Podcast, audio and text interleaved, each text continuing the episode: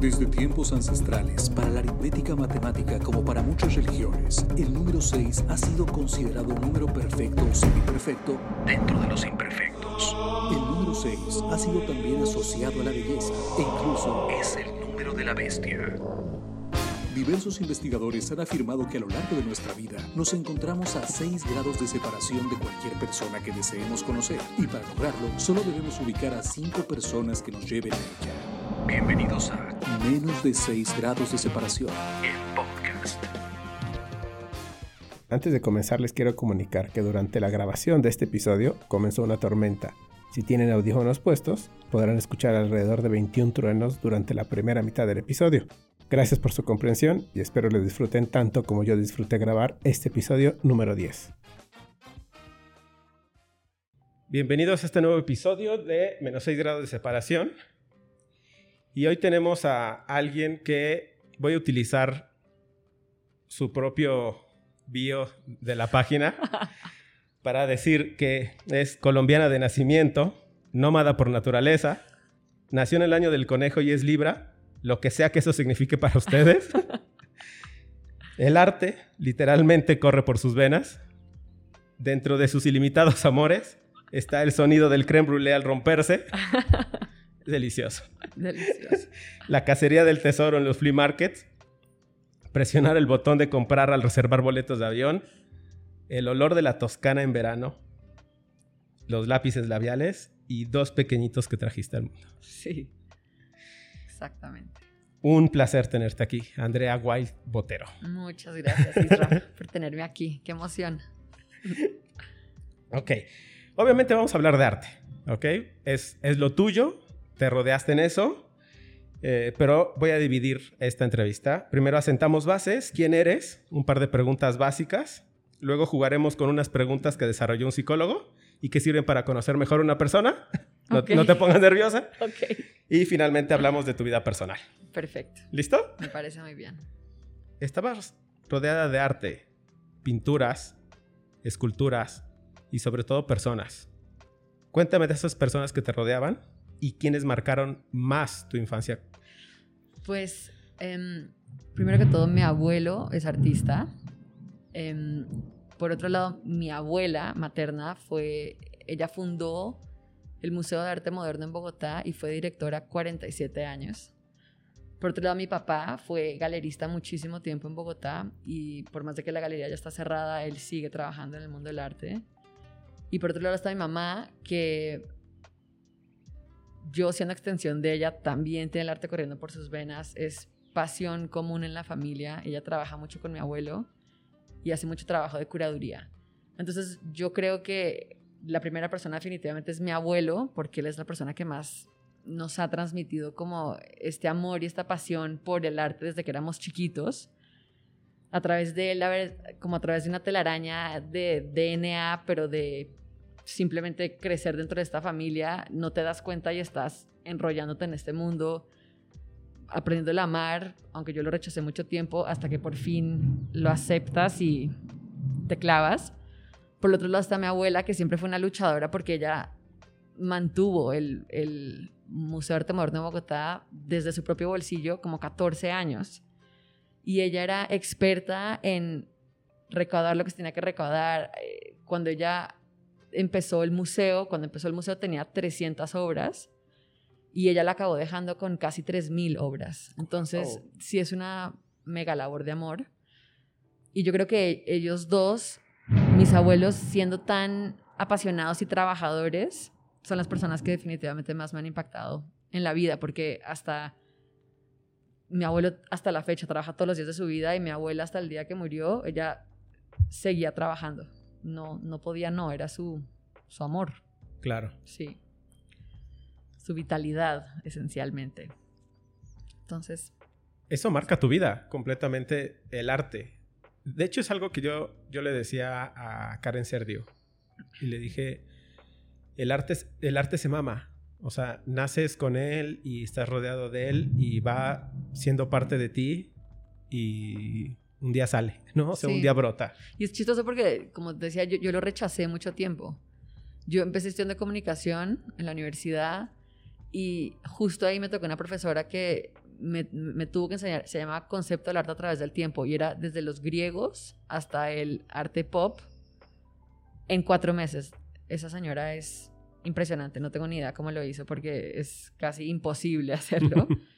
y por ella fue que cambié de carrera y por ella fue que, no sé, hubo como un cambio en mí, una aceptación, una apreciación por todo lo que vi y dentro de lo que crecí y más bien como un entendimiento, un entendimiento, una aceptación de, este amor y esta pasión por el arte. Que sí, o sea, a mí un cuadro espectacular literalmente me hace dar, o sea, me da taquicardia. Es amor claro. puro, sí. ¿Qué quería hacer de niña entonces? Quise ser de todo, la verdad. Quise ser veterinaria. Em, ¿Lo primero, primero fue veterinaria? O... bueno, princesa, obviamente. ok. Obvio. Después veterinaria. Em, en algún punto quise ser psicóloga, pero sin entender lo que era ser psicóloga. ¿Qué entendías por psicología? No, o sea, era, era como... Sonaba muy fifi, sonaba muy cool. Soy psicóloga. y después ya acercándome a los 18 años, opté por comunicación porque me encantaba todo el tema de la radio, de la televisión, de la producción, del cine, muchísimo. Pero eso me duró seis meses y ya. Y por llevarla contra la familia. Y por llevarla contra la familia. tu parte rebelde adolescente. Sí, inconsciente, no inconsciente, aunque mi familia muchos son periodistas también, pero, pero sí, ¿no? Y, y luego ya me cambié a Historia del Arte y mi, estudié en Nueva York y mi minor en la universidad fue Bellas Artes también. Ok. Eso era de niña. ¿Y hoy qué quieres ser?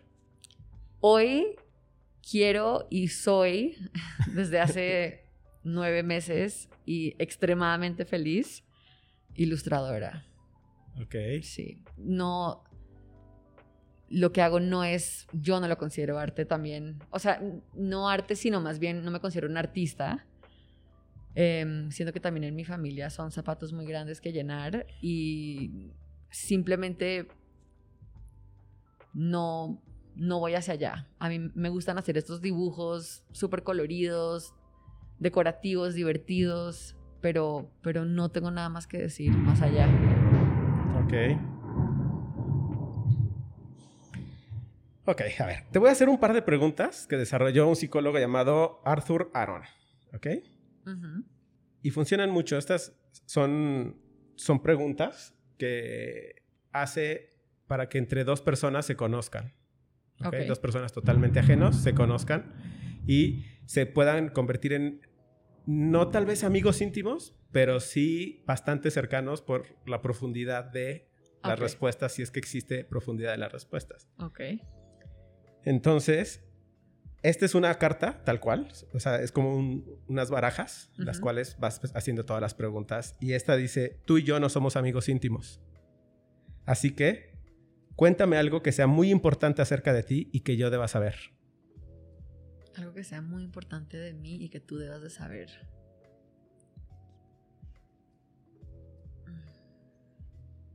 ¿A qué nivel?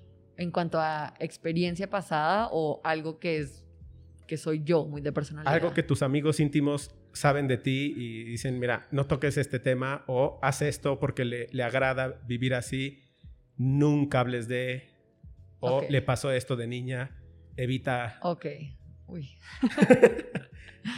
Em,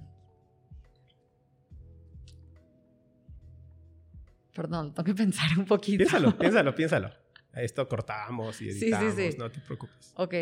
Em, o no cortamos. La verdad, lo primero que se me ocurrió es el hecho de que es una cosa buena y mala con la que batallo bastante, es que soy muy perfeccionista.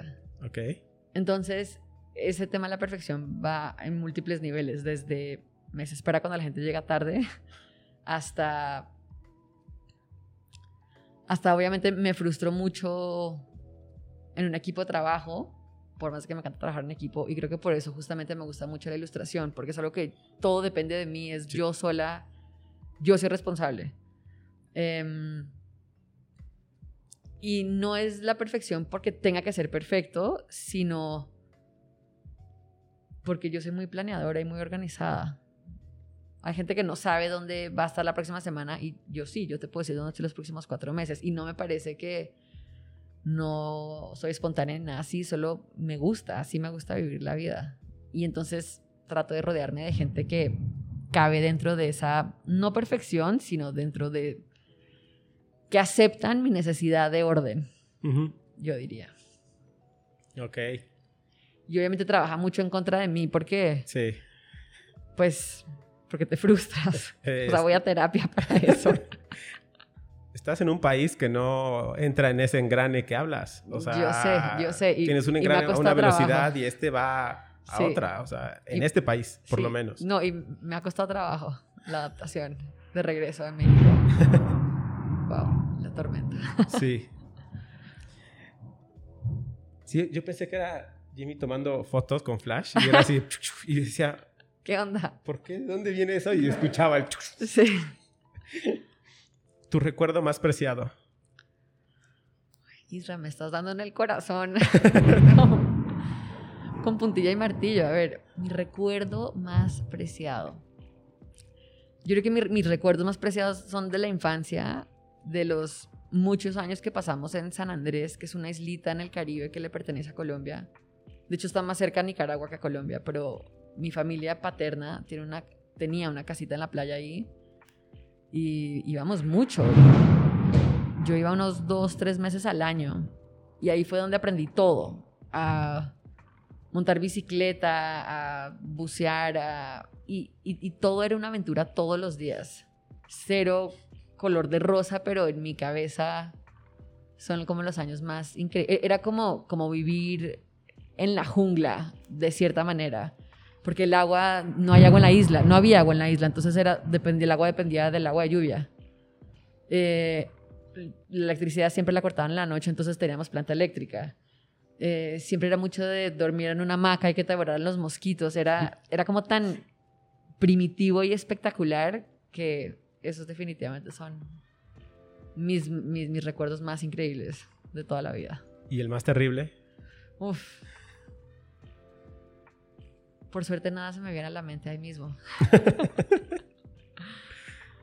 el más terrible. El más terrible de no quererme acordar otra vez. Eh, dentro de lo que cabe, el más terrible que te puedas acordar y quieras comunicar. Y que no solamente nosotros tres nos vamos a enterar. ok, sí, es que es justo. O sea, tengo una que es como. Mm, em, Tan profundo como tú quieras llegar. O sea. Pues, no, me parece importante decirlo. Creo que, que mi recuerdo más terrible fue una experiencia horrible que tuve con un hombre que se pasó de lanza sin conocerme un domingo a la una de la tarde. O sea, no a las 5 de la mañana ni nada así, pero sí.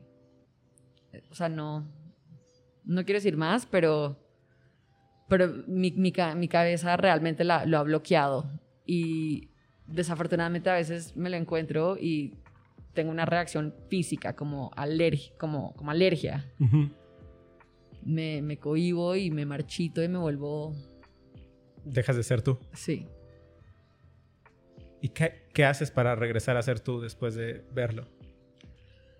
Respiro, camino, me distraigo, lo hablo.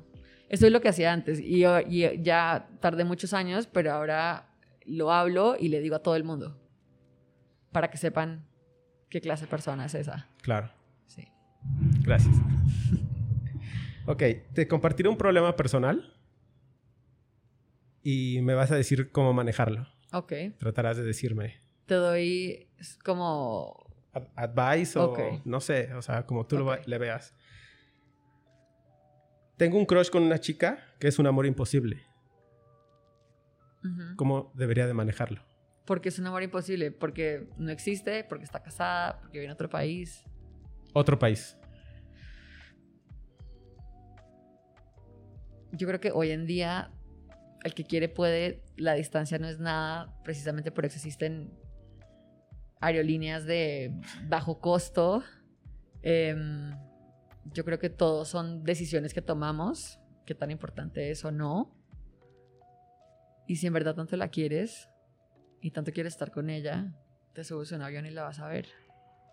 ¿Y si no hubiera correspondencia? ¿Porque ella no te conoce? No, no, no, sí. Ah, O sea, por no hay correspondencia, ¿en qué sentido? O- ah, que ella no, no quiere exacto, contigo. sí. Se llama La Tusa en Colombia. ¿Así? Sufres del corazón roto. Hay una canción y todo. de Carol G. o sea, sí, es que ahí sí. Ni modo. Desafortunadamente, ni modo. Es lo que yo diría. Yo, a, mí- a mí no me gusta estar en limbo. Como que no me gusta estar entre dos cosas. Yo diría las cosas, pido lo que quiero, digo lo que quiero, pero si no hay correspondencia, ya. Es limbo. Próximo ¿no? paso. Sí. Sí. ¿Cómo crees que yo me sienta con este problema? ¿Cuál Se- crees que sea mi seguramente te cuesta trabajo dormir, te cuesta trabajo concentrarte, solo piensas en ella, frustración. Pero todo eso es efímero y temporal. Y te mereces más. Te mereces a alguien que te quiera igual a ti. Súper. Sí. Mil gracias por esas respuestas. De nada, espero que lo haya dicho bien. ¿Te gustó esta parte? Sí, me, me pone un poco nerviosa ya que siento que... Porque es como una prueba, pero está padre. Es una prueba, es un, es un test que hizo un psicólogo de, creo que 30 preguntas, 40 preguntas. Que junto a dos personas hetero que no se conocían, los puso a hablar, viéndose a los ojos y a compartirse una pregunta y los dos contestaban. Y al final se enamoraron Ah, sí. y, y se casaron a los seis meses. Wow. esa pareja lo hizo así. Entonces, ha hecho este, este juego para, para parejas. Así de, si quieren conocer mejor, tienen problemas, conózcanse, ¿no? O sea, está saliendo con alguien, hazlo, conózcanse.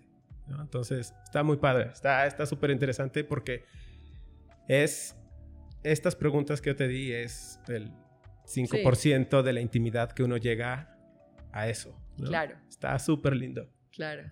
Increíble. Arthur Aaron se llama el psicólogo. Y más además, ahorita que solo nos vemos los ojos, es además súper intimidante porque... Porque no estoy viendo nada. O sea, no sé si Exacto. sonríes o no. Sí. Escucho que está sonriendo, escucho todo esto, pero siempre hay microgestos que uno... Exacto. O sea, ahorita estoy moviendo las manos, pero si estoy así, no sabes tienes qué está pasando, ¿no? Exacto. Entonces, está muy interesante. A mí me gustó y saqué un par de preguntas al azar a ver qué pasaba. Salieron esas y dije, ok, Ok. pondré de mi parte también. Sí. Listo, vamos a la parte profesional. ¿Ok? Pude haber dicho al inicio, como viene en tu biografía, toda tu preparación académica, pero quiero que tú me cuentes de ella. O sea, quiero que me cuentes de lo que has aprendido, todo lo que pasaste para ser lo que hoy eres profesionalmente. Wow. ¿Tienes tiempo? Dale, yo tengo tiempo. Pues supongo que sí hay que regresar a esa anécdota de que empecé estudiando de comunicación. Em, ese fue un semestre que hice aquí en la Ibero y fue porque me iba a quedar en Europa y no me quise quedar seis meses haciendo nada, entonces me regresé. Parte de mi necesidad de perfeccionismo y no gastar tiempo. Y luego me mudé a Nueva York porque ya estaba aceptada ya a la universidad. Y fue increíble estudiar historia del arte allá porque a diferencia de muchísimos lugares tuve la suerte de poder estudiar estos cuadros en persona. Em, y justamente pues muchos de los otros cuadros muy famosos de la historia que, a los que se les tienen que hacer hincapié ya había tenido la fortuna de ver también.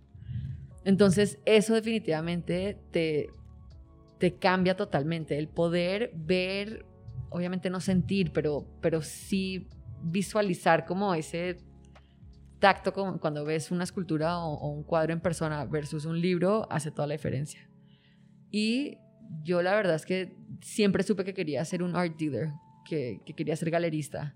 Entonces justamente yo estudié Bellas Artes también porque pensé que al, al entender cómo se hacen las cosas las voy a apreciar aún más. Em, y, y sí, la verdad es que sí, así lo fue y así lo es. Y a partir de ahí em, empezó todo mi trabajo en galerías. Hice varias pasantías, pero mi primer trabajo fue en una galería que se llama Aquabella en Nueva York, que es una galería muy muy establecida de mercado secundario. En 1989, cuando se murió Pierre Matisse, el hijo de Matisse, entre Aquabella y Sotheby's compraron todo el estate de la obra que dejó. Y es el inventario más surreal de Mágico. cuadros que se puedan imaginar. Obviamente muchísimos no los pude ver porque estaban en bodegas en Nevada, por términos, digo, por, por temas de, de impuestos. pero, pero tuve la gran fortuna de además ahí entrar en contacto no solo con obra impresionante, moderna, sino, sino obra pues más contemporánea. Eh, y cuando digo contemporánea, estoy hablando más de como pop art Ok. eh, tipo Wayne Thibault, tipo Andy Warhol, tipo Pop art. cuadros así que o los ves en el MoMA o los ves en el catálogo de una subasta y tan tan. Em, Y tú los tenías de frente. y yo los tenía de frente y, Qué envidia. y la familia Cabela fueron los que fueron como mi mamá gallina. Me enseñaron todo, no a propósito, sino todo fue muy orgánico. O sea, la primera vez que yo tuve que ir a trabajar en una feria de arte fue tres semanas antes y, y Nick Aquavela me dice, ¿por qué no vienes a Miami? Necesitamos a alguien más en el booth. Y yo todavía le digo, no, perdón, es que viene un amigo a visitarme, no voy a poder. Y él solamente se me quedaba viendo serio, esperando que yo recapacitara Exacto. que me diera cuenta lo idiota que estaba haciendo. Yo tenía 21 años y le dije, pero no te preocupes, ya mismo le cancelo y compro mi boleto de avión. Me dice, ah, muy bien, muy bien. Y, y así fue, o sea, eh, fui a Art Basel Miami por primera vez, esto fue como 2009 o 10 a trabajar. Em, y, y a través de un par de cositas, un día que me dejaron sola en el bus un domingo, vendí mi primer cuadro en italiano. a una pareja que no hablaba nada de inglés. Em, y bueno, ahí estuve un par de años. Luego me regresé a México porque yo iba camino a Londres a hacer mi maestría, pero el amor se me cruzó. Entonces me tuve que venir una vez a México a, a explorar esa situación. Y mm, ahí fue donde tuve varios trabajos. Hice ventas para Labor, que Pamela Echavarría se acababa de salir de hace poquito de la OMR, unos años atrás, que fue directora ya como cinco años. Antes estuvo en el- dir- dirigiendo el, no sé si el MAP o el Carrillo Gil. Pero ella es increíble, ella es un tiburón, o sea, ella lo hace muy bien. Entonces hice ventas para ella, trabajé como asistente también de Rivelino, en una producción impresionante de arte público, que como estábamos hablando antes, nadie te quita lo bailado y aprendí de todo, o sea, no, no me arrepiento para nada de, de ninguna experiencia. Después de ese año en México, entonces ya me fui a Londres a hacer mi, mi, mi maestría en negocios del arte en Sotheby's, pero siempre tuve contacto con, con Aquabella, entonces yo hacía varias ferias al año con ellos. Entonces eso estuvo increíble porque también me mantenía mucho en cuanto a como desarrollando mi, mi clientela, eh, entendiendo las ferias, yendo a ferias distintas en partes diferentes del mundo, cómo trabajan todos los clientes, o sea, un cliente mexicano es muy diferente a un cliente árabe en Abu Dhabi, a un cliente chino en Hong Kong. Em, y eso creo que solamente se aprende yendo y estando y viviéndolo y dándole seguimiento y manteniendo a esa gente como en tu librito, en tu agendita negra, tocando base y, tratando de desarrollar la, la relación. Entonces estuve en Londres varios años, como tres años. No, estuve como uno y medio, dos. Y después de ahí, lo más increíble pasó, que fue que fui a Hong Kong, para Art Basel Hong Kong. Y la Galería Mursinska, que es una galería suiza, que está en... Tienen galerías en Zug, en St. Moritz y en Zurich. Me ofrecieron trabajo. Me dijeron, ¿qué vas a hacer acabando tu maestría? Y yo, eh, pues nada, buscar trabajo en Londres. Y me dijeron, ¿te gusta esquiar? Y yo, amo esquiar. Pues vente a Suiza, porque en Suiza tenemos galería en St. Moritz, puedes eh, pasar tres semanas allá, esquías en las mañanas y trabajas en la tarde. Y yo, wow. ¿Te gusta ganar dinero en francos suizos? Y yo, tengo 25 años, por favor, obviamente quiero ganar dinero en francos suizos. Pues vente a Suiza, te pagamos en francos suizos. Y por último me dijeron, ¿te gustaría tener 24 días de vacaciones al año? Y yo, que obviamente quiero 24 días de vacaciones al año. Ven. Ese fue como su, su pitch de ventas. Y de casualidad, esa noche en un bar me presentaron a mi esposo, que es suizo. Entonces, como que el universo me está diciendo, vete a Suiza. Y tres meses después, cuando ya estaba empezando a escribir mi tesis, fui a la Bienal de Estambul y en una cena de coleccionistas chiquitito me volví a encontrar a mi jefe y me dijo, entonces, ¿qué? Si, si te quieres venir, hagámoslo. Y yo, pues, me faltan dos, dos meses para terminar mi tesis y ahora mi novio estaba ahí conmigo y él me dijo, sí, mudémonos juntos. Entonces dije, no, el universo me está diciendo, vámonos a Suiza. Bueno, ese trabajo también no me arrepiento de haberlo hecho, pero sí fue una verdadera pesadilla. Un reto, reto pesadilla. Micromanagement absoluto. Em, pero también esa galería tiene una colección muy grande de arte moderno ruso. Ok algo que, de lo que yo no tengo ni idea, pero, pero es increíble. También tienen el estate de Eve Klein, trabajan con Ruth Trout, que es la esposa de Eve Klein, em, y, y también estaban muy metidos como en el mundo de las celebridades, entre que son clientes, y en ese momento Sylvester Stallone había empezado a pintar. Y ellos le estaban haciendo una exposición, también hacían muchas cosas con Zaha Hadid, con Karl Lagerfeld. Entonces, fue realmente muy difícil trabajar ahí pero también me dio, me abrió las puertas a otras cosas, a otro mundo, a, otra manera de, de, manejar una galería, de hacer las cosas. Porque esta era, era mi, mi, tercera galería, pero, pero bueno, porque entre Aquabela, Labor y Mursinska eran cosas totalmente distintas. Y a partir de ahí entonces estuve em, un rato, pero Suiza no, nunca me, me acabó de convencer. Entonces le dije a mi, ahora esposo, le dije, no, yo me tengo que regresar a Londres, me estoy volviendo loca aquí. Y me regresé a Londres y conseguí trabajo en Blaine Southern, que Blaine Southern de hecho cerró el año pasado en febrero, justo antes de la pandemia. Se salvaron. Qué suerte. Qué suerte, sí. y fue muy interesante porque Blaine Southern lo fundó Harry Blaine y Graham Southern, que ellos antes, su galería se llamaba Hunch of Venison, y ellos vendieron Hunch of Venison a Christie's, a las ventas privadas de Christie's en Londres. Entonces también era otra cosa totalmente increíble porque ellos trabajan mucho con los YBAs, con los Young British Artists, con eh, Damien Hirst, con Tracy Emin, que no representaban, pero todos estos YBAs, ¿me entiendes? Que entre que eran amigos, pero una hacía la exposición y llegaban todos, eh, todos se apoyaban. Harry era amigo de todos ellos, entonces era, era otro mundo totalmente diferente al que también yo nunca había estado expuesta yo hacía ventas para ellos y la verdad es que fui, fui muy feliz. Ahí fue otra cosa totalmente diferente porque ahí el equipo de ventas éramos siete personas, de los cuales seis eran tiburones y yo me consideraba como la ovejita negra, pero la ovejita. Em, y, y sí, también es vender otra cosa, es otro estilo de venta. Como era una galería nueva, no nos aceptaban en muchas ferias porque tú tienes que tener cierta trayectoria para que te acepten en estas ferias grandes. Entonces es también un reto mucho más grande porque el no poder vender a través de una feria, el no estar parada en un bus con la ola alrededor de ti, sino tener que hacer cita, que la gente venga a la galería, que pero en freeze, que la gente está ocupada, que hay 85 mil cosas pasando al mismo tiempo, pues es, otra manera de, hacer las cosas. Entonces yo viajaba mucho a México para desarrollar el mercado aquí en México, em, a Arco en Madrid, como dándole mucho por, por el lado del español pero también porque como el mundo de coleccionistas es tan chiquito, tienes que entrar por donde puedas. Y obviamente cuando no entra en una galería nueva, es normal que la mayoría de tus coleccionistas ya alguien más está encargando de ellos. Entonces eso es un reto muy grande porque tienes o que comprobar que tú tienes mejor relación con ellos y comprobarlo no solo diciendo somos mejores amigos, sino con ventas o cedérselo a la persona porque esa persona ya lleva X cantidad de años armando la relación.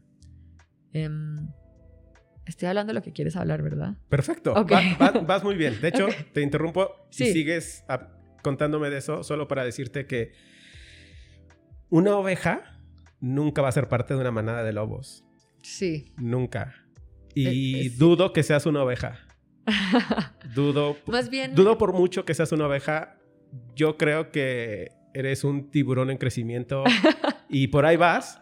Te sientes tal vez un poco opacada por ellos porque eran unos tiburones enormes. Sí. Pero eres un tiburón. Pues De pronto de alguna manera, pero, o, sea, o de pronto eso es lo que, lo que aparento ser o lo que estoy aparentando ser. Pero de eso vivimos, de apariencias. Sí, totalmente. Y en el arte se vive de, de apariencia. Sí, y perception is reality, entonces. Exacto. Totalmente. Pero es muy interesante ver esto, o sea, y además todos son mis amigos, ¿no? O sea, y, ahora que no trabajamos juntos somos todos aún más amigos, porque trabajando en la misma industria tengo el cliente que quiere el cuadro que no sé qué, uno se presenta, uno se ve mil veces al año, pero además varios de ellos ya son amigos míos de que, de que somos hermanas, o sea, compartimos cuarto en las ferias, nos hacemos favores, vamos a la boda y al cumpleaños de la abuela y a todo de la una a la otra.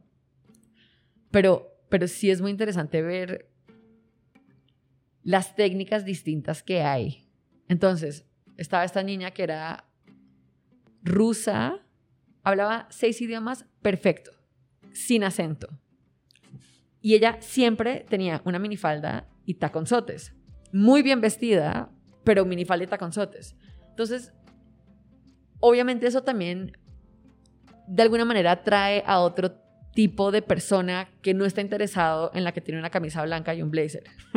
¿Ya sabes? Sí, claro. Por más de que tengo tacones y pantalones apretados también. Es otro ella iba a Mónaco al, al Grand Prix de Fórmula 1 y estaba en, ya sabes, todos los superyates. Es otro tipo de cliente. Yo no tendría ni idea de qué hablar con esa gente. Nada malo. Luego estaba em, la francesa, que es una de mis mejores amigas hoy en día. Siempre está impecablemente bien vestida, pero pieza a cabeza con lo más espectacular, con un estilo y gusto impecable y la mayoría de su gente es como, de sus coleccionistas son franceses, súper burgueses, súper old school. Entonces, eh, pues eh, fue otra experiencia impresionante esa. Y, y, ahí también me sentí un poquito como que podríamos haber estado vendiendo coches en el sentido de que todo era mucho, los números habla. Claro. Pero nunca disfruté mucho esa presión, pero bueno, o sea, de todo aprendes, ¿no? Y de todo creces.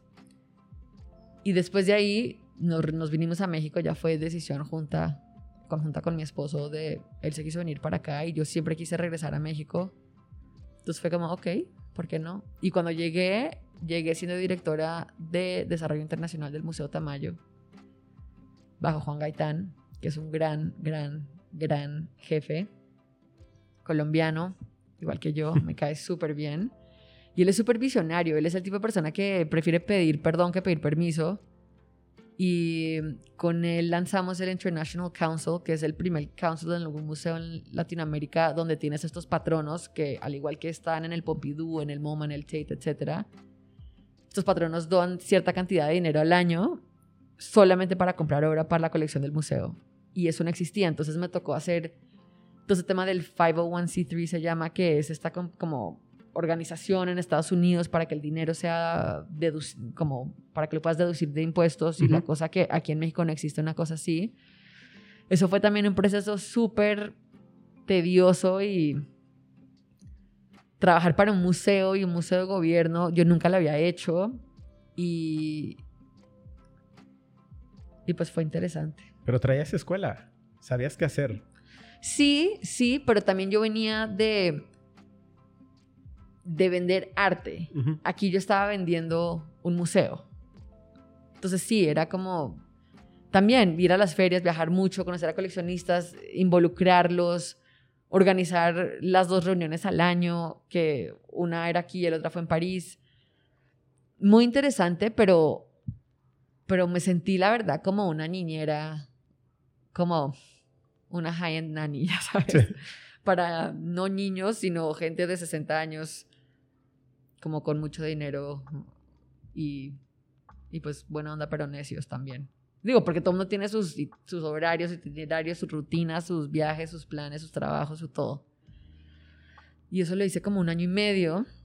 Y ahí quise, ahí dije, bueno, ya estoy en México, ya por fin quiero hacer, quiero explorar todas las cosas que siempre quiero explorar yo siempre quería ser la persona que conectaba Latinoamérica con Europa, o sea, en el sentido de artistas jóvenes que no tienen representación.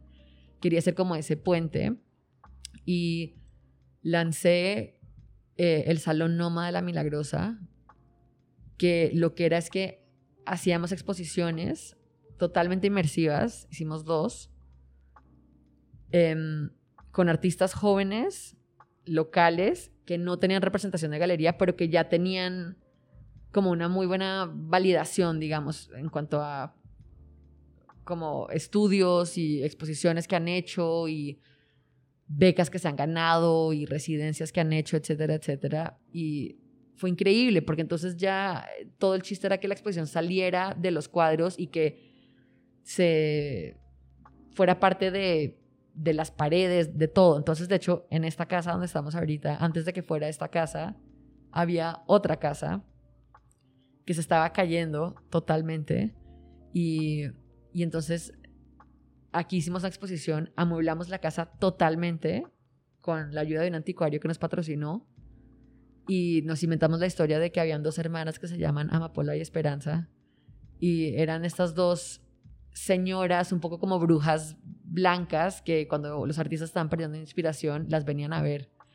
Entonces en la sala había un altar enorme para los artistas, teníamos una virgen con neón y pistolas, era muy como la película de Romeo y Julieta del 96 la estética, pero era increíble porque lanzamos estas campañas como por redes sociales y muchísima gente vino por como por el morbo de ver cómo vive la gente porque pensaban que era una historia de verdad.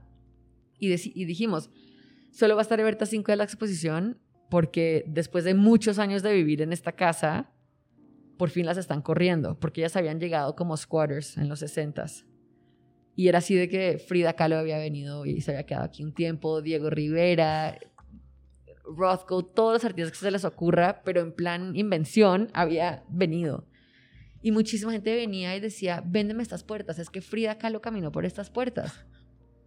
Y ah, después de las 15 personas a las que les tuve que romper el corazón y decirles, no, es que no, o es sea, parte de... es parte de toda esta cosa inmersiva. Ya, después de se acabé diciendo, yo, yo solamente le echaba leña al fuego. Sí, y estuvo aquí tres semanas el momento que estaba peleada con Diego, cuando Diego se acostó con su hermana, etcétera, etcétera. Em, y estuvo increíble. Ahí tuvimos a cinco artistas. Uno de ellos fue Gabriel Rico, que hoy en día lo representa la OMR. Ok. Y esto era cuando Gabriel no tenía em, galería. Y pues estuvo increíble porque nosotros vendíamos sus fórmulas en dos mil dólares. Y hoy en día sus fórmulas valen 18 mil, 35 mil. O sea, Creo que sube un poco. Le ha ido... No, no, no, es que, es que como justo por estar trabajando en la OMR me conozco su mercado perfecto, pero es increíble todo lo que él ha logrado. Digo, nunca lo dudé, pero, pero justo eso era como la intención. Ser una plataforma para que todo el mundo, o sea, o, o, mis, la gente que yo conozco pudiera encontrarse con esta obra. Entonces vino Celica García, directora de Maco, vino una cantidad de gente, coleccionistas y, y, y pues fue exposure a fin de cuentas para ellos. Em, ya casi termino, ¿eh? Sigue, sigue, sigue. Me está encantando. después de ahí, em, luego hicimos otra exposición de La Milagrosa con otros artistas y la única razón por la que después paramos fue porque era como una línea muy fina entre ser estos artistas jóvenes que no tienen representantes de galería, entonces su obra, claro que tiene valor, pero no estábamos pudiendo acabar de pagar la producción entera, más envíos, más logística, más de todo, para la cantidad de trabajo que era. Entonces simplemente no era rentable y literalmente trabajábamos seis días a la semana, 18 horas al día sin parar. Y los domingos pues igual estás en WhatsApp trabajando. Entonces se volvió como un estrés.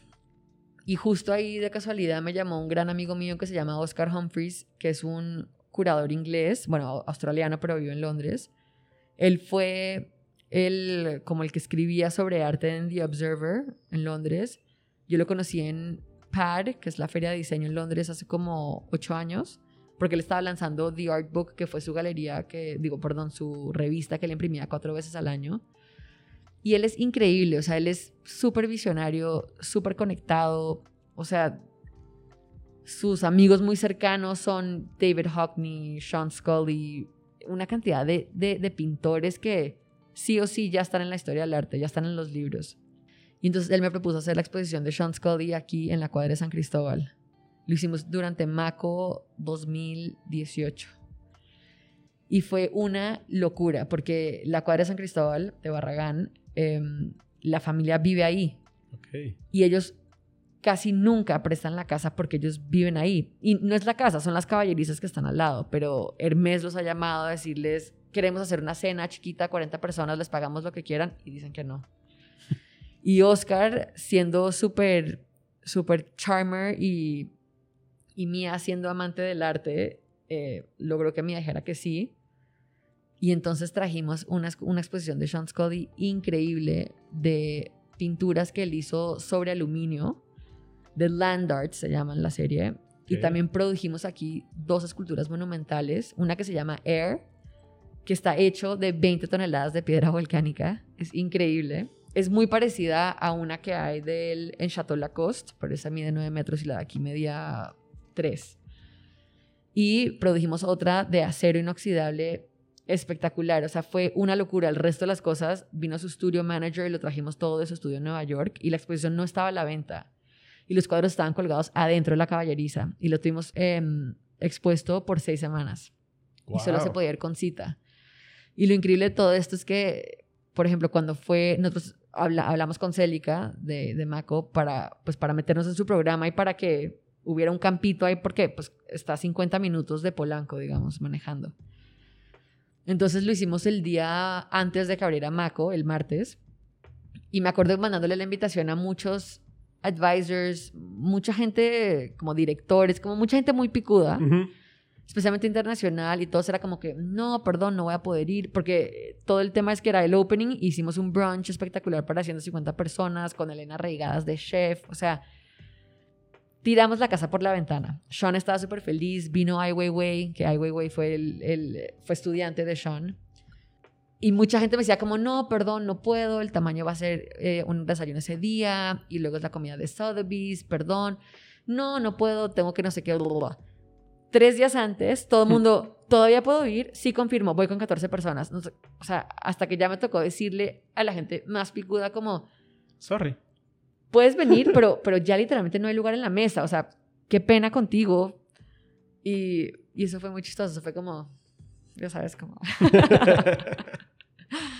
pero Sean quedó súper feliz y a partir de ahí salió el que hiciéramos cuatro meses más tarde la exposición en Guadalajara, en el Museo Cabañas, y con solamente acuarelas que Sean hizo en los ochentas, eh, durante como un road trip que él hizo con su mujer. Y, y, es espectacular porque son acuarelas hechas in situ en estos como sitios arqueológicos, eh, mucho color, mucha textura, mucho viento. Y, y, también llevamos Air, la escultura, y ahí estuvo cuatro meses. Entonces también estuvo interesante porque pues es un museo de gobierno, pero, pero estuvo increíble y poder trabajar así de cerca con un artista como él y escuchar sus historias porque tuvimos que hacer varios viajes y mucha convivencia, eso también a mí nunca me había tocado. Y me encantó.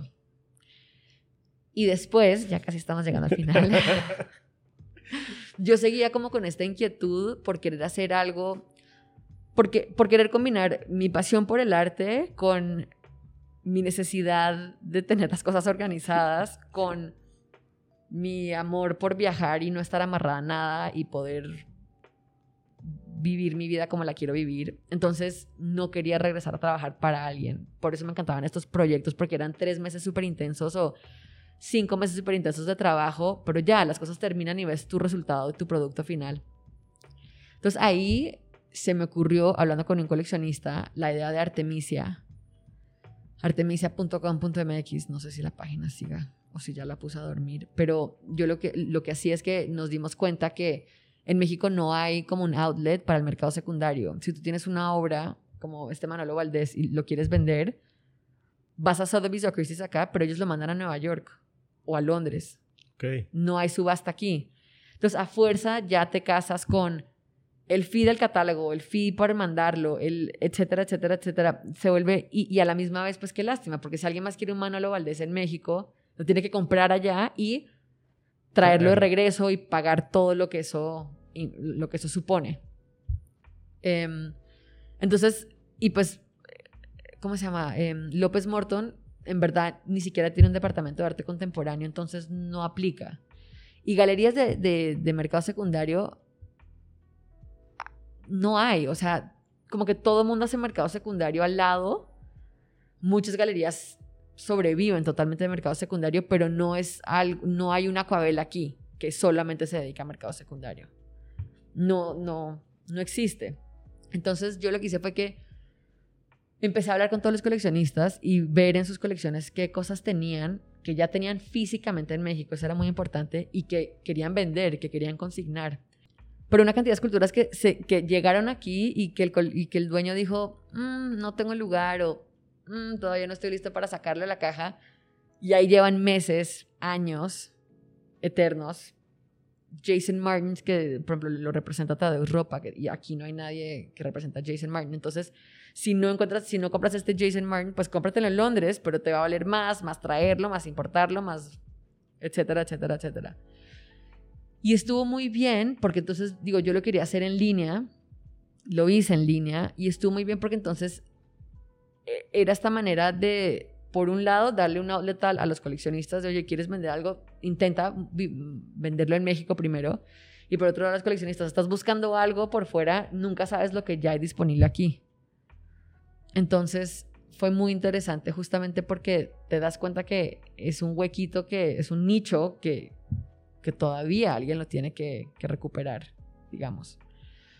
Pero eso coincidió con, con mi primer embarazo y ya, o sea, era demasiado. Yo era un one-man show y justamente ya tuve que tener equipo, obviamente, entre programador, diseñador y los quiero muchísimo a todos y de todo, pero, pero yo no soy emprendedora de esa manera. Y mi esposo me, me dijo, está bien, acéptalo, no pasa nada. Y, y, te juro que cuando lo acepté fue como, ay, qué paz, qué paz. O sea, ya, ya no es un peso. Yo no dormía, no dormía pensando sueldos, hay que mandar este correo, hay que hacer este update en la página, hay que... No es lo mío. Pero de hecho Artemisia por ahí sigue y hace poco tuve una conversación con un coleccionista que le interesaría posiblemente comprarlo. Entonces, pues eso me da mucho gusto porque nunca lo hice con esa intención, pero el hecho de que alguien más y es una persona que respeto mucho, lo vea de esa manera, pues me da mucho placer. Entonces ya cuando mi hijo tenía seis, meses, dije, ¿sabes qué? Quiero ser parte de un equipo otra vez, quiero, quiero unirme a algo que me guste sin yo tener que hacer la cabeza, porque ahorita con bebé no, como que no logro hacerlo todo. Y ahí fue donde entré a trabajar a la galería OMR, donde estuve un año y medio, la semana pasada fue mi última semana estuvo increíble. También aprendí muchísimo porque, por más de que es otra galería, es otro tamaño de equipo, es otra manera de hacer las cosas. Una galería mexicana, es. Em, ahí sí estaba muy involucrada, como. Estábamos todos muy involucrados, como en los procesos de los artistas. No, no en decirles qué hacer, sino en la producción. Y esto también fue muy, fue muy interesante. Aquí también estoy mucho más involucrada en el tema de. Yo era directora de ventas, pero obviamente tú tienes que manejar en esta galería que nunca me había pasado en otra galería, tú tienes que estar muy involucrada, por ejemplo, en el proceso de cotizaciones y envíos y entregas, y instalaciones y, cosas que, por lo general, en mi, en, mi, experiencia, siempre había otro equipo que se ocupaba. ¿Tú vendías? Yo vendía. El equipo se encargaba yo vendía, de... exacto. Se lo pasaba a alguien más y, es, y ellos se encargaban de que les llegara el certificado divino y lo instalaran espectacular y el impuesto y todo. Y aquí el estar tan involucrado en todos estos procesos pues fue muy interesante. Logramos hacer cuatro ferias presenciales y luego fue la pandemia, que también fue otro año. No, o sea, la verdad, nunca había trabajado tanto en mi vida. El año pandemia. O sea, no vi a mi equipo y a mi, pues a, todo el mundo de la galería en un año, pero trabajamos muchísimo porque era tratando de alcanzar al resto del mundo en el tema digital y pues, sí, impresionante. O sea, impresionante. Es que no, no hay palabras, fue impresionante. Como que todos los días era tratar de solucionar algo, cómo hacemos esto, cómo abarcamos este tema, cómo, cómo competimos con las otras cientos de galerías que están haciendo exactamente lo mismo que nosotros. participar en ferias digitales, estar despiertas a horas extrañas porque estás haciendo una feria en Hong Kong o una feria en Londres y aquí estás dormida. Entonces fue muy interesante. También cociné a mi segundo bebé en la pandemia, que me pareció un gran logro. Es pandémico. Es pandemia. Tienes un pandemia. Sí, sí, sí. Pandemial o coronial, he escuchado. sí. Entonces, y bueno, y en la pandemia, tercera semana del lockdown, después de que le pasó a todo el mundo la felicidad de, wow, todo este tiempo, nunca había tenido tanto tiempo en mi vida, qué increíble, bla, bla, bla. La tercera semana ya es como, ok, ¿qué, qué vamos a hacer? Volví a dibujar. Como te acuerdas, eh, te conté que yo había estudiado Bellas Artes de minor y siempre me encantó la acuarela y entonces volví a retomar la acuarela porque como había tanto tiempo en el día y entre que trabajo, pero estás perdida, pero qué está pasando, pero bla, bla, bla, empecé y, y, poco a poco, no sé, un día lo subí a Instagram y alguien me dijo, oye, me encanta, ¿me puedes hacer no sé qué? Ok, sí, y al otro día, y así. Y pues hoy en día no es de que renuncié a la galería por esto, pero, pero siento que sin querer, queriendo, encontré lo que he estado buscando toda mi vida, que es como este balance esta libertad, pero, pero que provee, pero que te hace feliz, pero que te mantiene ocupada, pero que lo puedes hacer donde sea, y especialmente con dos bebés. Y me encanta, me encanta lo que estoy haciendo. O sea, realmente me siento extremadamente feliz. De hecho, esa parte no la hemos tocado y no la había tocado porque tenía que llegar a este momento, ¿no? ¿Cómo es Andrea de madre? Andrea de madre. Pues prefiero calidad de tiempo versus calidad versus quantity over quality. Sí. o sea, prefiero calidad versus cantidad de tiempo. Em, mi esposo, como es europeo, o sea, los dos somos muy hands-on con nuestros hijos. Cuando se despiertan son la primera persona que ven, desayunamos con ellos, yo los llevo a la escuela, él los recoge, pero en el día, pues los dos sí estamos trabajando clavados, pero los bañamos, cenamos juntos, comemos juntos y los dormimos. Entonces, para esos momentos claves del día sí estamos ahí. Y los fines de semana estamos 100% con ellos. Em, y pues me parece, me imagino que hay gente que está mucho más presente, no que yo no me considere que esté presente, pero, pero siento que yo para poder ser buena mamá tengo que estar feliz. Y, y esto es lo que se requiere para estar feliz, estar trabajando. Yo no puedo no trabajar. Me fascina. Me fascina. Pero el balance es la clave. Sí. Entonces, no, no, definitivamente no soy perfecta. No, pero yo creo que no es seguir la perfección, pero sí encontrar que también ellos se, sientan felices en algún momento y que lo expresen y tú veas que están creciendo bien. Sí, o sea, sí, exactamente. O sea, aunque están muy niños para ver esos resultados, uno los va a ir viendo y vas a decir, sí, ya. Sí, y, me parece también que, que, pues ponemos el ejemplo, ¿no? De, de tratar de encontrar este balance, de, de trabajar, de, de, no soltar todo, de, ¿no? Yo creo que en el futuro se va a entender y se va a apreciar. Igual, hoy en día por estar pues, trabajando en casa, pues los veo muchísimo más de que si yo estuviera en la galería. Claro. Entonces, también hay que apreciar eso y verle el lado positivo. Hablabas de esta parte de la digitalización. ¿Qué tanto sabes, qué tanto estás metida en el crypto art? Sabes que no mucho, pero creo que todos los días, desde que salió todo el tema de los NFTs, sí. todos los días, no sabes cuántos amigos me escriben como lo tienes que hacer, lo tienes que hacer, ya averigüe. Y todos los fines de semana que veo más que nada a mis amigos, ya ya sabes, ya hicieron la investigación, ya están al tanto, ya toda la cosa. Entonces, siempre se lo agradezco muchísimo y les digo, ayúdenme por favor y lo hacemos juntos. Porque sí me interesa mucho, pero me cuesta mucho trabajo entenderlo tangiblemente. ¿No? acabas de decir tangiblemente a algo que es no tangible, exacto, ¿no? Porque exacto. Eh, exacto. Justo hablábamos, eh, tengo un grupo con eh, el, clásico grupo de WhatsApp con dos personas más. O sea, que es así de eh, que podemos compartir ciertas cosas y les compartía precisamente un, un video y me decía Jimmy, no sé de qué hablas. O sea, creo que es algo que están hablando entre ustedes dos y no era mío porque no, no, no tengo idea. Y ahora que veníamos para acá le explicaba un poco de cómo es que estás comprando un espacio en el blockchain. en... un código que no existe. Que o no existe, sí. Mira, te voy a enseñar mis piezas de arte y abres tu wallet y las enseñas y es, bueno, sí, mira, te las paso a la tele. Sí. Y esa es mi obra de arte y es, sí, pero ¿dónde está? O sea, me la está enseñando la foto de aquí. Sí. No, e, es, esta. O sea, esta es mi obra de arte. Sí. Eh, y ni siquiera es pues, el código, exacto, a fin de cuentas. Sí, o sea, no existe. Sí, también me enviaron un JPEG para que lo pudiera imprimir, pero... O me la mandaron impresa, como ha habido algunos artistas que venden también el impreso. Sí.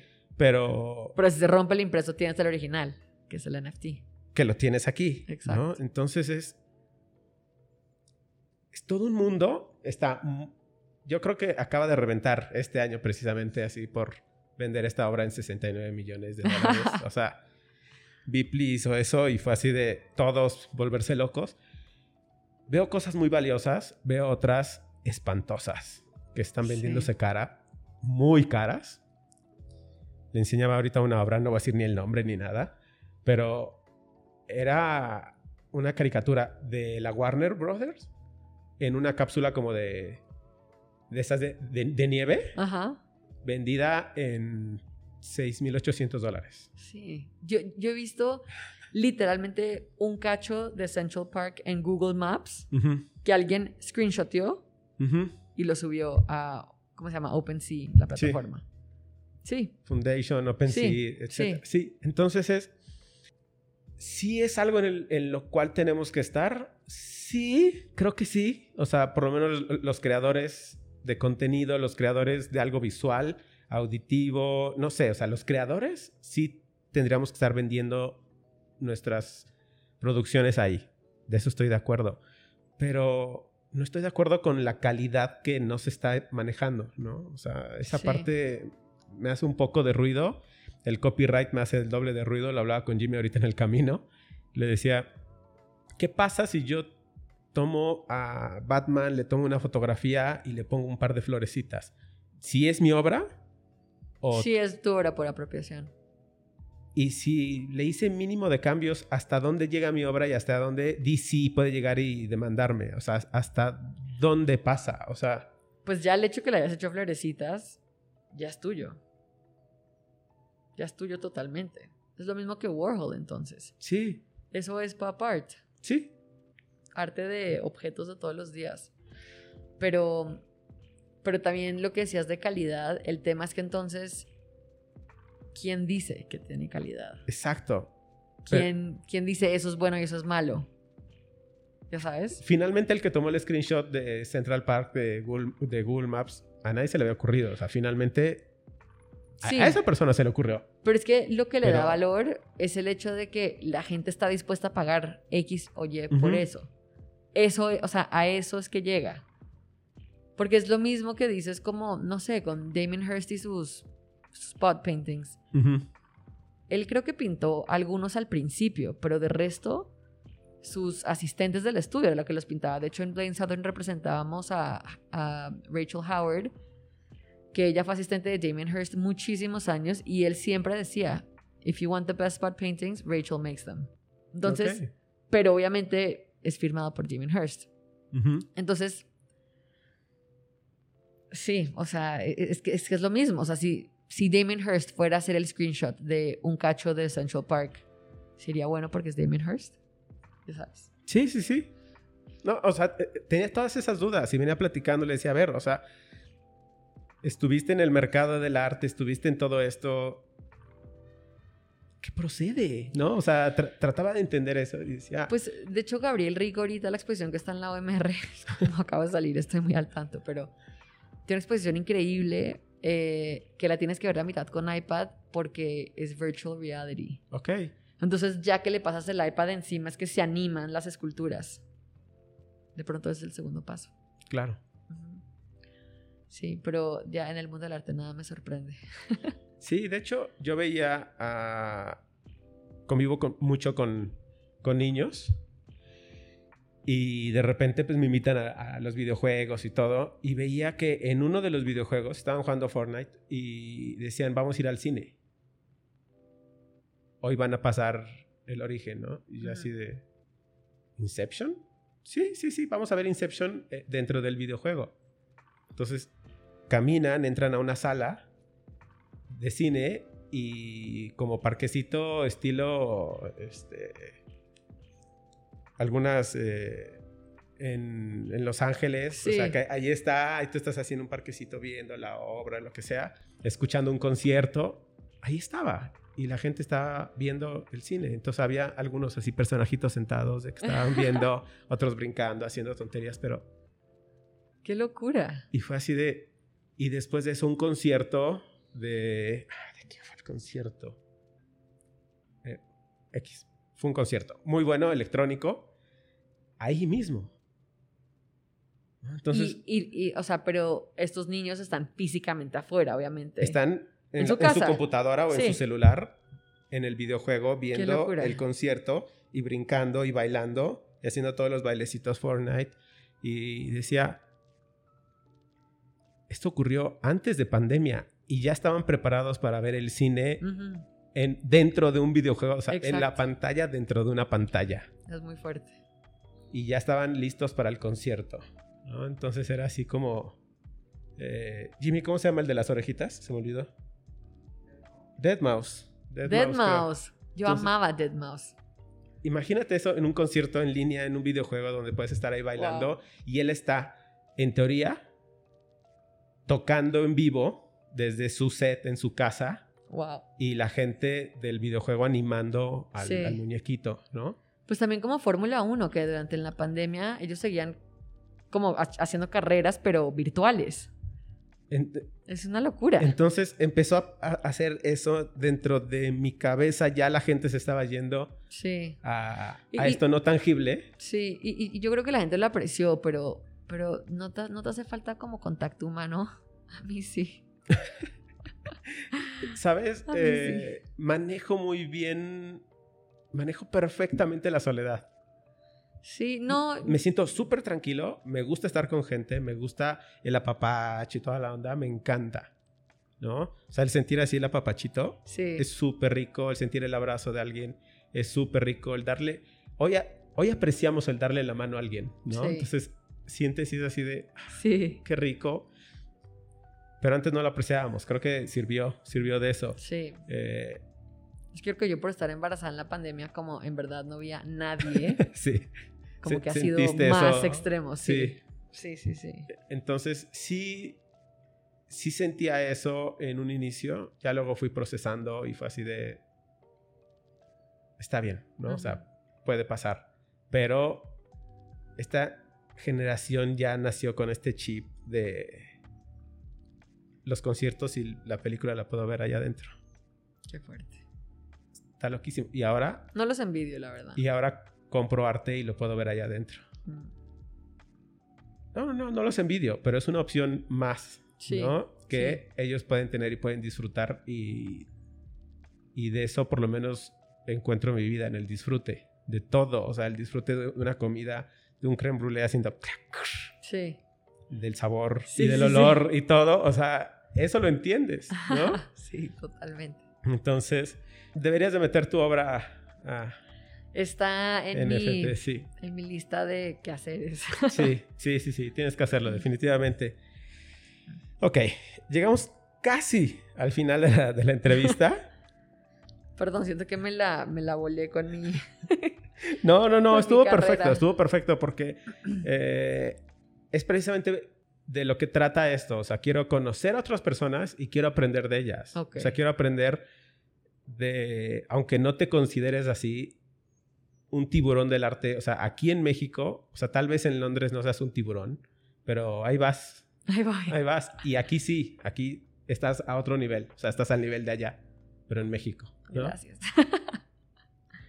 ¿Cómo lees a las personas cuando vas a vender arte? ¿En qué te fijas? O sea, enséñame.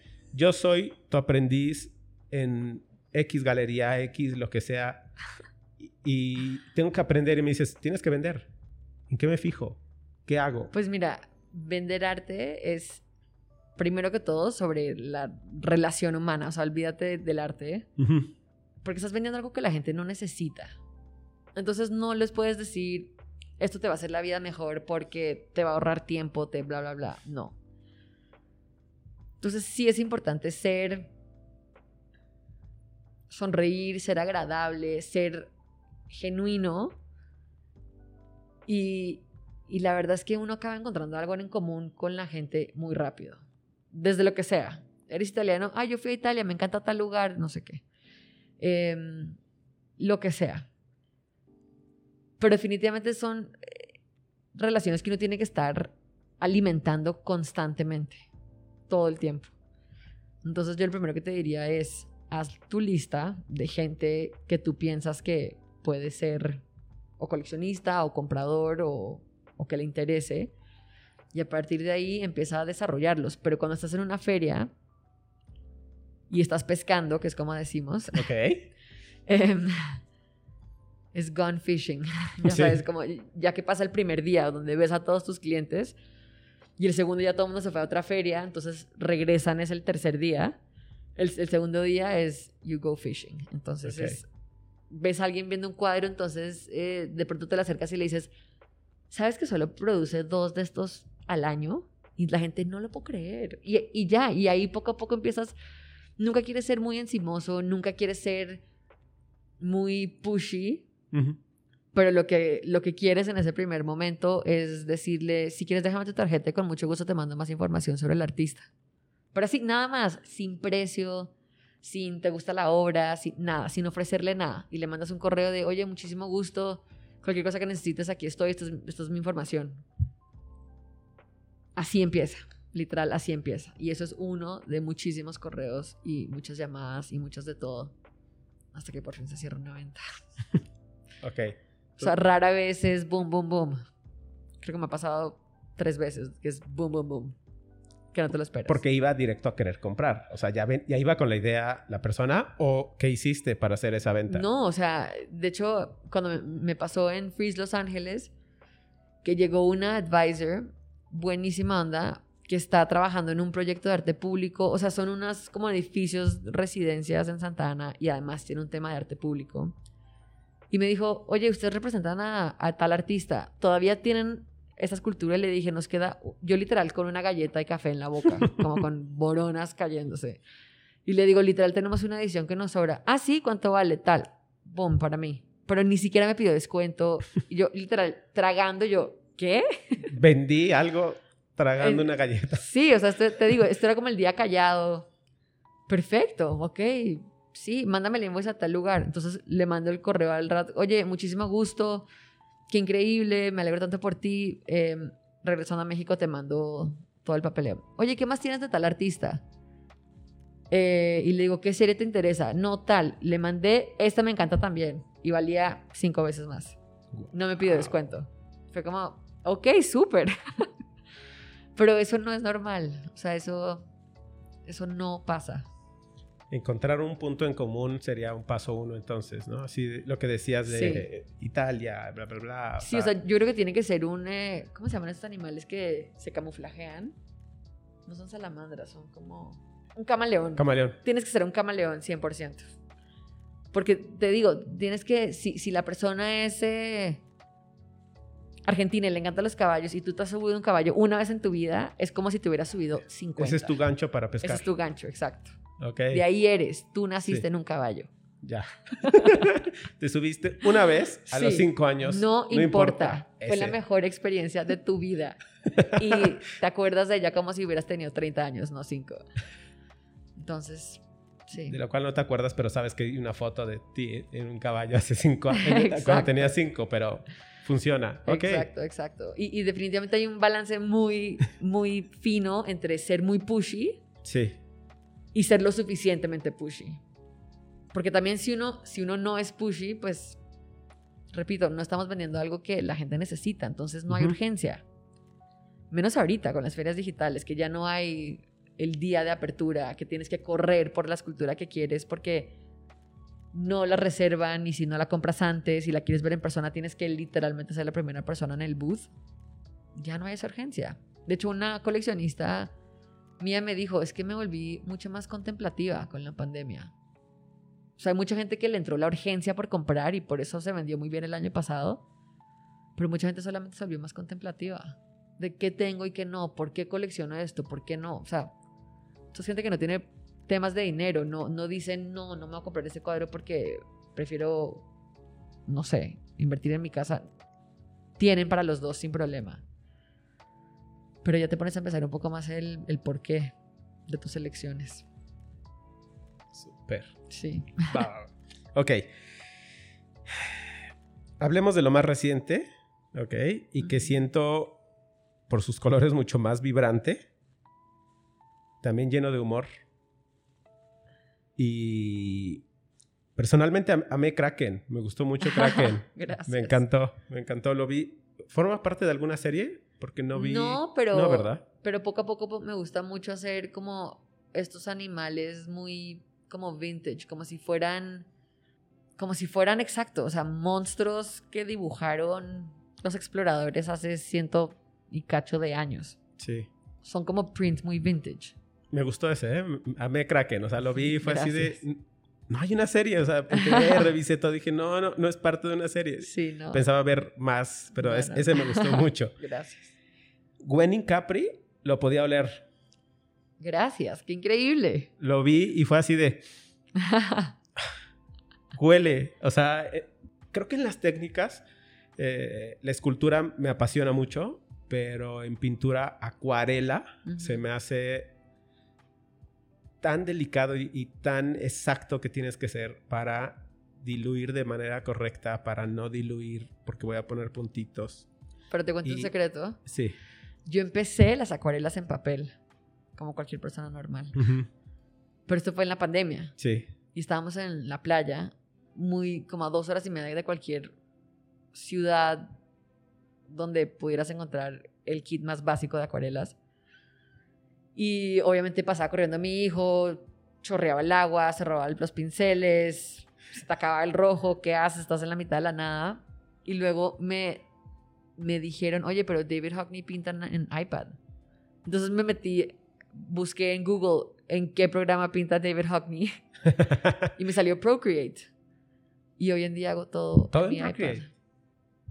obviamente ahí después me clavé muchísimo y acabé encontrando como un kit de acuarela digital, con el papel digital, con... Tengo 60 pinceles, eh, ya Procreate trae todos los colores que quieras y que se te ocurran.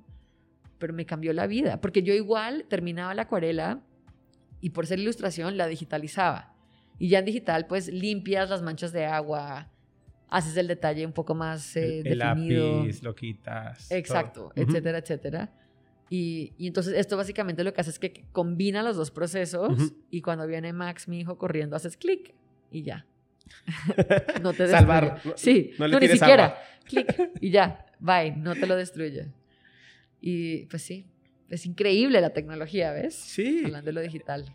Yo conocí Procreate, creo que cuando estaba casi arrancando el programa, o sea, y no recuerdo el nombre de este antropólogo, es un antropólogo que siempre quiso ser dibujante. Entonces le, le enseñamos, o bueno, mi roommate en ese momento le enseñó lo que era una Wacom y, le dijo, mira, pintas así, aquí seleccionas el óleo, aquí seleccionas esto. Paleontólogo, el tipo era, paleontólogo. Y empezó a dibujar, y veía la pantalla y se le dio así súper natural y empezó a pintar. Y empezó a agarrar tintas y todo e hizo un dinosaurio. Ah en cinco minutos. Y nosotros así de... me hubiera tomado un mes el manejo de, ¿no? Pero así lo tomó y cuando lo vimos fue así de... Parece real, o sea, parece que lo escaneaste. O sea... Sí.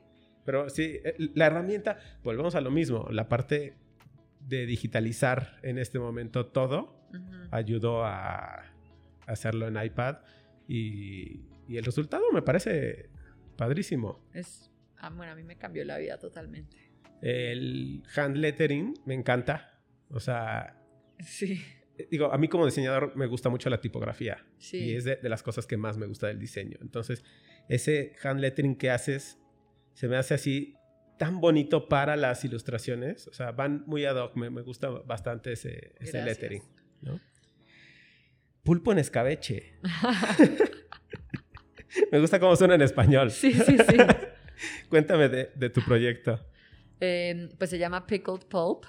Eh, se me ocurrió el nombre cuando estaba nadando, eh, ya muy embarazada. Como que estaba con una amiga que ella es increíble, es escritora y, y es muy buena con las palabras. Entonces yo le aventaba palabras mientras que nadaba y ella las escribía. Y me gustó mucho Pickled Pulp porque, porque sí, es como en escabeche, como en su jugo Sí. pero pulp es más como pulpa. Entonces es como pulpa de papel, Ok. como pulpa fruta. Entonces tiene mucha como textura, olor. Entonces eh, me, me gusta como esa. Me gusta que los dos empiezan con P. Me gusta que la gente no sabe qué quiere decir, pero si analiza las palabras, pues es pulpa. Sí. Em, y bueno, de ahí nació Pickled Pulp. Y la verdad es que te digo, nació sin querer cuando la gente me empezó a pedir cosas. Oye, haces, eh, no sé, le quiero hacer no sé qué a mi mamá. Entonces empezaba haciendo comisiones X y yo decía, te lo entrego en digital, o sea, te lo mando y ya tú te encargas de la impresión, de hacer lo que le quieras hacer. Y luego un amigo mío que es un, que él hace bodas muy grandes acá, me dijo, me fascina te voy a promover y yo, ok. Y ahí me empezaron a caer bodas, fiestas, eventos, etcétera. Y a partir de ahí entonces me empezaron a llegar marcas. Entonces he hecho muchas cosas con Bulgari, que les hago la invitación y el menú y el stationery de gracias por el evento. Y, y ahora, por ejemplo, acabo de trabajar con Verde Limón, que es una marca muy grande colombiana de trajes de baño. Y les hice todos los prints para la colección nueva que sale en junio. Eh, ahorita también estoy en conversaciones con otra diseñadora colombiana que es pues mucho más internacional también para hacer una colección con ella. Entonces, me encanta porque en verdad si ves mi Instagram, 99% de las cosas que yo he hecho son proyectos, comisiones. Y me encanta porque todos han sido un reto totalmente y me queda muy poco tiempo para yo querer dibujar a mis niñas encueradas con sus frases chistosas. Pero, pero me hace muy feliz y como que es un... Yo amo todo lo que está hecho a mano, amo... ¿Nunca has visto American Psycho, la película? Sí. Esa escena donde están hablando de las tarjetas de presentación y los diferentes tipos de papel y qué tan grueso es y si tiene el watermark y si... American Psycho, o sea, esa escena creo que dura 15 minutos. Esa soy yo. O sea, me fascina. Soy la peor pesadilla de el señor de la imprenta porque voy y me le instalo allá tres horas, ya sabes. Pero me fascina y como te dije, lo puedo hacer donde sea. Me hace súper feliz. Pues genera. Entonces, Genial. entonces como que Sí, todas las bases están cubiertas. claro. Y lo que hay es espacio para crecer. Se- o sea, también sé que hoy en día a mí me encanta hacer proyectos muy puntuales, entonces me encantaría hacer más exposiciones. No sé si me encantaría regresar a una galería, pero porque me gusta mucho como esta libertad y este, como ver el resultado final rápido. Pero bueno, el mercado secundario, uno ya que lleva un rato en el, el mundo del arte, llega natural, por suerte. Entonces, un coleccionista es, oye, estoy buscando tal, se lo consigues te invitan a proyectos. eh. Entonces sí, o sea, el arte corre por mis venas y nunca me voy a poder salir de este mundo. Solo que ahorita como que me puse otro sombrero Claro. por un rato. A ver a dónde llega. Además de este proyecto, ¿tienes alguna idea para hacer algo en un futuro? ¿O es- este es tu futuro en este momento? Este es mi futuro en este momento porque no me da las horas del día para la cantidad de cosas que tengo relacionadas a él. Claro. de, pues sí, de, de proyectos y de comisiones y de deadlines y de, de todo. Entonces, te digo, me hace muy feliz y no lo hago a mi, a, a mi tiempo, en mis horarios y, y más ahora con dos bebés. Nos mudamos de regreso a Europa en el verano. Me parece que es como anillo al dedo, como me está cayendo. Claro. Entonces, este es mi futuro por el momento. Súper. Sí. Ter- Llegamos al final, así que ¿quieres cerrar con algo? Pues quiero cerrar con decirte gracias porque uno es la primera vez que me invitan a un podcast. Está increíble. Gracias. De hecho, yo siempre quise hacer un podcast y fue algo de lo que hablamos mucho en la OMR. No se acabó dando, pero, pero siempre quería tener un podcast y tengo varias amigas que tienen unos que admiro muchísimo. Em, pero a lo que voy es que nunca me habían nunca había tenido que yo así vocalizar tan específicamente todo lo que he hecho y como que me siento muy orgullosa de mí misma. Entonces, gracias por estar interesado y por hacerme decirte todas estas cosas, porque pues lo disfruté mucho. Como que ha sido una trayectoria increíble y yo sé que hay mucha gente que tiene 18 años y que no tiene ni idea de lo que quiere hacer y que llegan a los 30 y que también no tienen idea de lo que quieren hacer. Entonces me siento realmente muy afortunada que yo sí desde los 18 he sabido lo que me gusta y he estado en ese camino. Y como te digo, es una pasión que comparto con la mayoría de mi familia. Y creo que por eso mi relación con, por ejemplo, mi abuelo hoy en día va más allá de nieta, abuelo, sino es como hablamos otro idioma nos entendemos en, en, otro nivel. Em, y me encanta, me encanta, me encanta. El arte trasciende totalmente. Pronto verás mis NFTs vendiéndose por 69 millones de dólares. Quiero verla. Quiero verla. Te doy un cacho. mil gracias. gracias, a ti, Isra. Gracias a ti. Disfruté mucho esto. Mil gracias. Gracias. Nos vemos en el siguiente episodio.